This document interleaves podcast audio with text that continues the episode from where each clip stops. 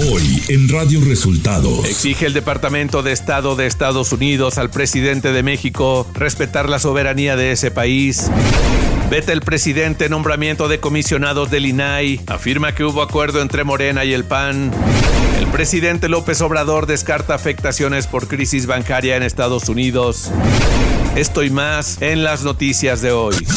Este es un resumen de noticias de Radio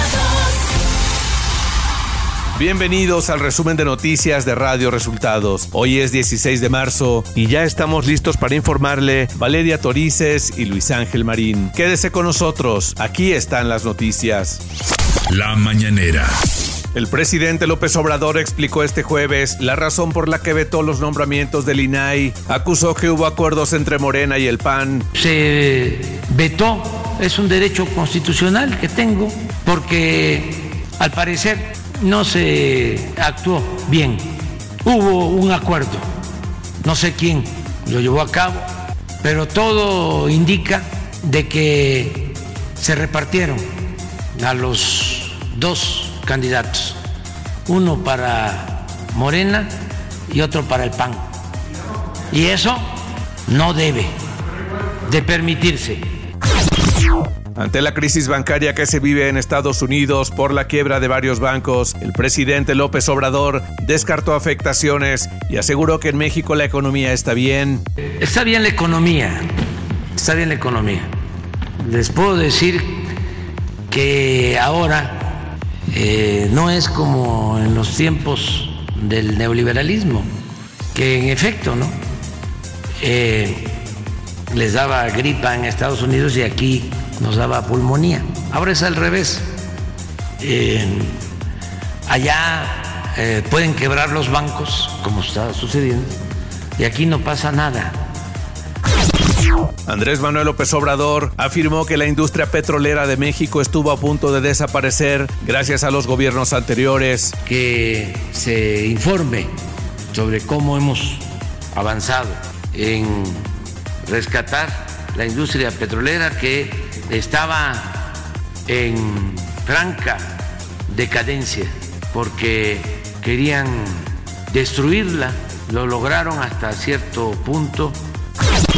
La secretaria de Energía Rocío Nale informó en la conferencia de prensa de este jueves que el gobierno federal invertirá este año 62.898 millones de pesos para trabajos de rehabilitación mayor y menor de las seis refinerías en el país. Para estas acciones la inversión es de 62.898 millones de pesos. Esta es una cifra histórica para rehabilitar y volver a poner en condiciones óptimas las refinerías de México. Por su parte, el director general de Pemex, Octavio Romero Oropesa, afirmó que con el rescate al sector y el aumento de la producción de crudo, al final de la administración de López Obrador se tendrá garantizada la autosuficiencia energética para cerrar en el 24 prácticamente ya con la autosuficiencia en combustibles en el país. Ya sería muy marginal, marginal totalmente la importación. El presidente Andrés Manuel López Obrador celebró el triunfo de la selección de México ante Canadá en el Clásico Mundial de Béisbol. Estamos contentos a los que nos gusta el béisbol y yo creo que a todos los que nos gustan los deportes, porque eh, pasó a la final de el clásico de béisbol mundial México. México México. Y pasó en primer lugar. Radio Resultados Nacional. El subsecretario de Estado para Asuntos del Hemisferio Occidental de Estados Unidos, Ryan Nichols, pidió al presidente Andrés Manuel López Obrador respetar la soberanía de su país, como su gobierno ha respetado la de México. Esto luego de que el mandatario amenazó con hacer un llamado para que los mexicanos no voten por el Partido Republicano. El presidente Andrés Manuel López Obrador hizo uso de su facultad constitucional y objetó los controvertidos nombramientos de Ana Yadira Alarcón Márquez y Rafael Unalviso como comisionados del Instituto Nacional de Transparencia, Acceso a la Información y Protección de Datos Personales, INAI, comunicó este miércoles el secretario de Gobernación, Adán Augusto López Hernández al coordinador de Morena en el Senado, Ricardo Monreal. Ante esto, el Instituto Nacional de Transparencia interpondrá una controversia constitucional ante la Suprema Corte para que determine lo que corresponda, a fin de que los derechos al acceso a la información no se vean afectados por la falta de nombramientos de dos comisionados. Tomás Yarrington, es gobernador de Tamaulipas, fue sentenciado a nueve años de prisión por aceptar más de 3.5 millones de dólares en sobornos y utilizarlos para adquirir propiedades de manera fraudulenta en los Estados Unidos, informó el fiscal federal Alam Daramdani.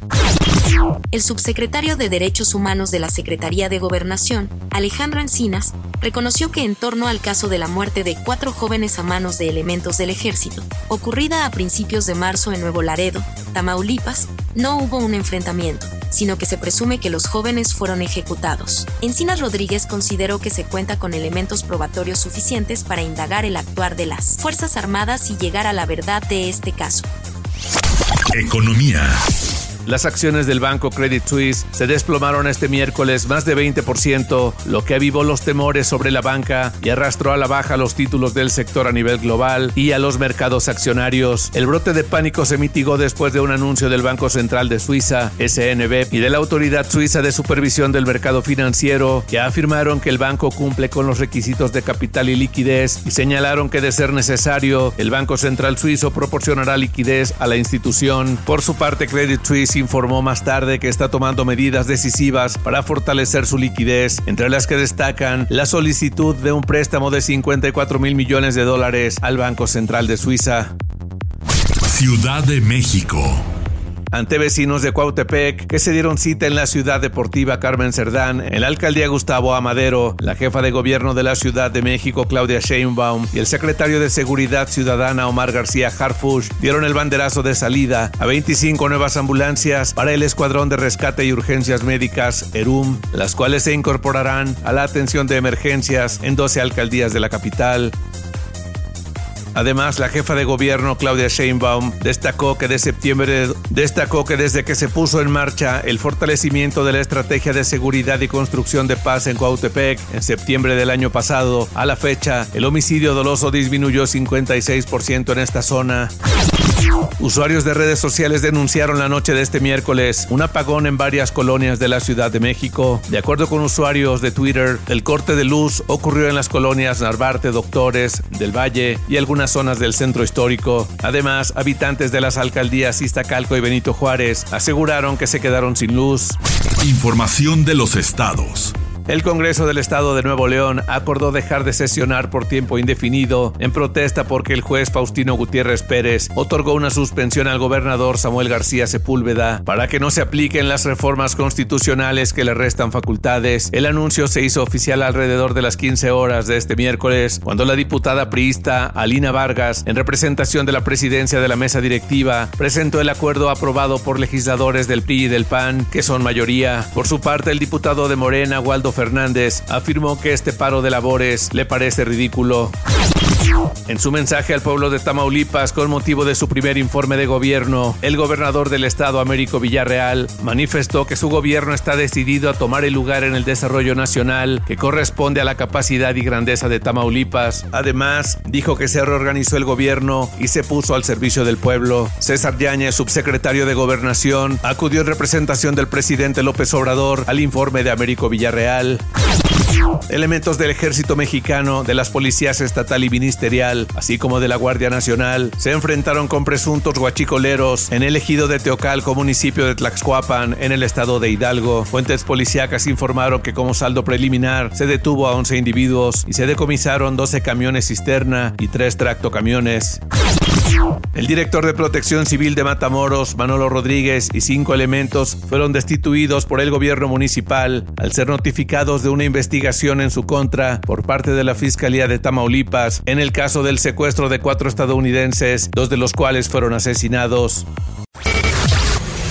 Radio Resultados Internacional. El presidente de El Salvador, Nayib Bukele, informó este miércoles que fueron trasladados otros 2.000 reos al llamado Centro de Confinamiento del Terrorismo, una megacárcel con capacidad para 40.000 reos.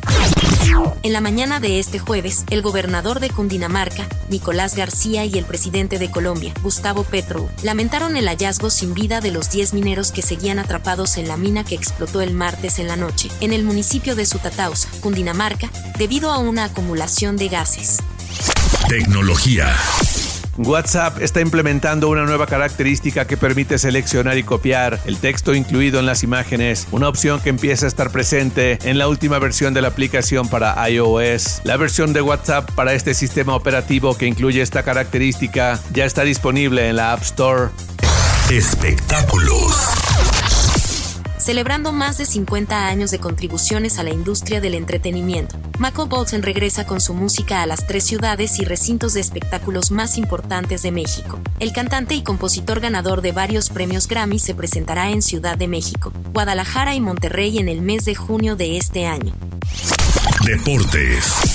El equipo de México derrotó a Canadá 10 carreras a 3 en el Clásico Mundial de Béisbol, logrando clasificarse a los cuartos de final, hazaña que no lograba desde el 2009. En el partido volvieron a brillar Randy Arozarena y Joy Meneses. El equipo de México ahora enfrentará a Puerto Rico. El equipo Napoli avanzó por primera vez en su historia a los cuartos de final de la UEFA Champions League. El mexicano Irving Lozano tuvo participación al regresar a las canchas en la victoria de su equipo por tres goles a cero a Eintracht Frankfurt por la vuelta de los octavos de final de la Champions League. El Chucky Lozano ingresó al partido al minuto 67. Y hasta aquí las noticias en el resumen de Radio Resultados. Hemos informado para ustedes Valeria Torices y Luis Ángel Marín.